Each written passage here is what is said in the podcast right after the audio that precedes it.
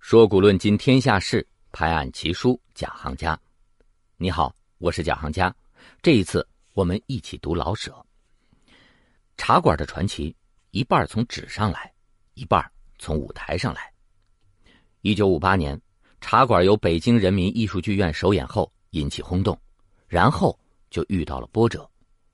我们今天看到的经典电影版是一九七九年二月由在世的原班人马重演的，在戏里两幕间隔是二十多年，在戏外演员们也是二十年后再聚首，这也是生活中的戏剧性。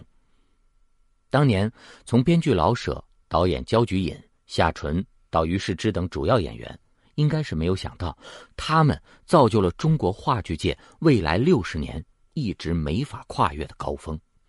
高峰放大了看，那就是坎儿；前辈的高大投射到后辈，那就是阴影。我们在自己的行业里，甚至在自己的家庭里，也都有类似的坎儿。该不该和前人比？怎么去比？接着茶馆，咱们就来说一说这个事儿。先来说说。这个高峰怎么就那么高呢？老舍每次写完一个新剧本，都到仁义开朗诵会，解释自己对人物的理解，之后至少要再修改三四遍，后面的事儿就交给焦菊隐了。焦菊隐的导演理论叫心象学说，心灵的心，形象的象，心象说是对斯坦尼表演体系的发展，对中国戏剧界影响最深的两套表演理论是斯坦尼体系。和布莱希特观念，这两派理论的分歧，不是具体应该怎么表演，而是对于戏剧究竟是什么这个问题有不同的理解。斯坦尼斯拉夫斯基就是演员的自我修养的作者，他认为戏剧是改造人类灵魂的学校，观众应该完全沉浸在戏剧里，所以他主张表演者彻底进入角色，所以这也被称为体验派。而布莱希特认为。戏剧像是史诗，应该引导观众做理性思考，所以演员在史诗剧里不是纯粹的角色，而要保持一种我正在演戏的冷静意识，这被称为渐离化，也叫陌生化效果。焦菊隐的心象说是对斯坦尼体系的本土化，要求演员在体验角色的时候，先在心理上对人物的生活建立感受，之后再塑造人物的具体动作表情。焦菊隐经常启发演员的话是：要想生活于角色，先要叫角色生活于自己，就是要在心里建立对角色具体完整的感知。在当年排演茶馆之前，他指导于世之体验过《龙须沟》里一个程疯子的角色，他让于世之为程疯子写了很长的传记和心理分析。这样一来。于世之在舞台上的每个小动作，都能在人物的经历和深层次意识里找到对应关系。到了《茶馆》这部戏里，于是之把从小到大见到的典型人物都融合到一个人身上。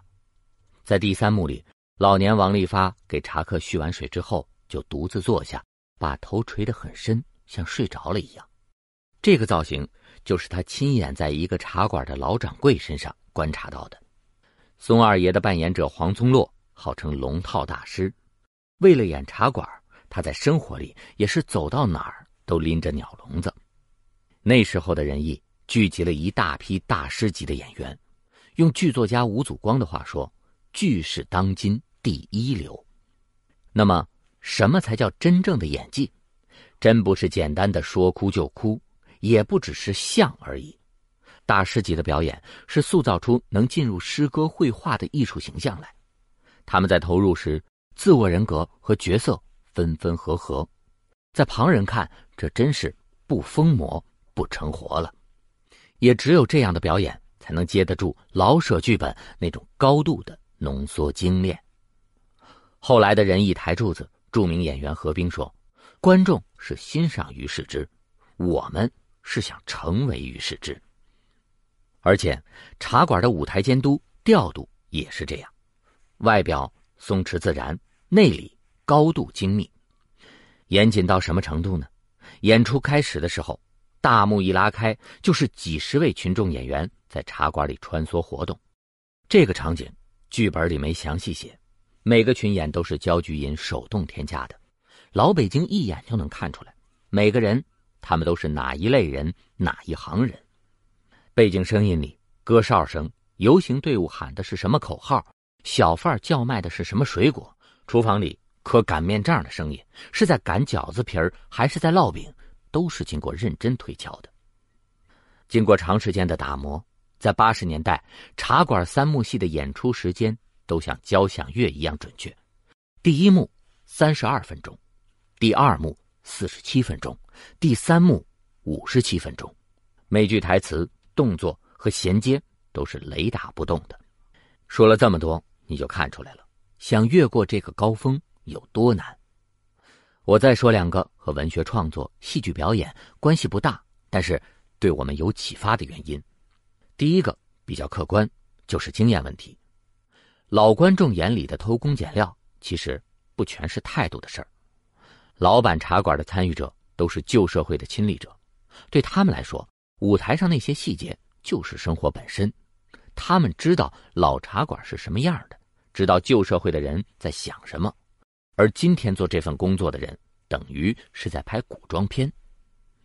我们刚才说到于世之体验人物，他生于一九二七年，他对剧中第二幕、第三幕的生活是有直接体验的，能直接找到素材。而今天的演员演茶馆，有这个没法克服的经验鸿沟，而这是我们应该理解的。第二个就是主观上的了，后辈太介意这个高峰了，总是在试图延续它，乃至模仿的。茶馆之后，仁义写北京的剧目。最优秀的几部佳作是《小井胡同》《天下第一楼》和《窝头会馆》，这几个戏有个共同的框架，都是写民国的社会，选择一个胡同、一家烤鸭店或者一个大杂院的固定场景，以一群人的命运来体现时代主题。你就算没看过，也应该听出来了，这都是按茶馆的模式在写。要论写这个，本来就没人能写得过老舍。更何况是没生活在那个年代的后来者在写。再者说，我在第一讲里说过，茶馆是突破了之前的传统戏剧冲突写法，创造了新模式。在艺术上，创造者和模仿者地位永远是不一样的。在我们得道公司的墙上有句标语是：“竞争意识削弱竞争力。”这句话揭示出了一个原理：所有人以相同的模式竞争，最后。就会趋同，变得平庸。另外，执着的树立一个赶超目标，就会让你的行为扭曲，无法坚持自己的方向，而最终的结果就是你永远都赶不上对手。现在问题来了，你所在的行业也有像茶馆一样的高峰或者大牛吧？比如做手机的，活在乔布斯之后就只能绝望吗？咱们就来看看，高峰太高该怎么办。仁义在一九九九年重排《茶馆》的时候，导演林兆华尝试过用象征主义手法重新诠释《茶馆》，但是各方都不买账，要求改回老版。我倒觉得这个方向是值得尝试的。经典不等于僵化，表演是活的，不是程式化的。每个时代都有新的生活，也应该有新的理论、新的风格和新的表演。另一方面，也是因为。老路已经走到头了。茶馆确实伟大，让后来者想要向他致敬。但对昔日伟大创造的最好致敬，就是换一个方向，用当代的经验和材料做出新的创造。经典茶馆已经留下了影响，新尝试就算是失败的，也无损于旧经典。不过，话要说回来，就是即便创新了，还是不能达到前人的高度。又该怎么办呢？我给你推荐一套消化焦虑的口诀。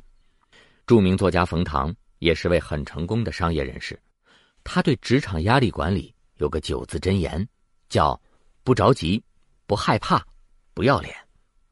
我的理解是：不着急是明确自我能力，人不是被高峰给逼死的，是被自己的焦虑逼死的。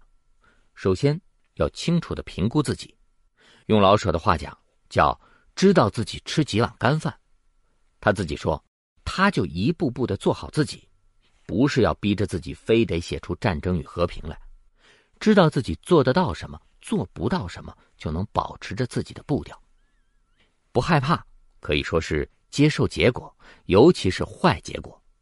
我们甚至应该事先体验那些让我们害怕的事情，把最坏的看透了，很多恐惧就消失了。不要脸是怎么对待预期的问题。京剧舞台上也有句谚语，叫“状元才，英雄胆，不害臊的一张脸”，这是讲放松的重要性，就是不介意别人的评价，专注于自我。会发挥的最好。面对前辈高峰，我们当然要尊敬。然后呢，就是默念着不着急、不害怕、不要脸，以自己的节奏做好眼下的事情。也许不一定什么时候真的就越过了高峰呢。来总结一下，关于茶馆创造的高峰，我觉得模仿是无法超越的。对创新的最好致敬还是创新。面对前人的压力，就是九个字：不着急，不害怕，不要脸。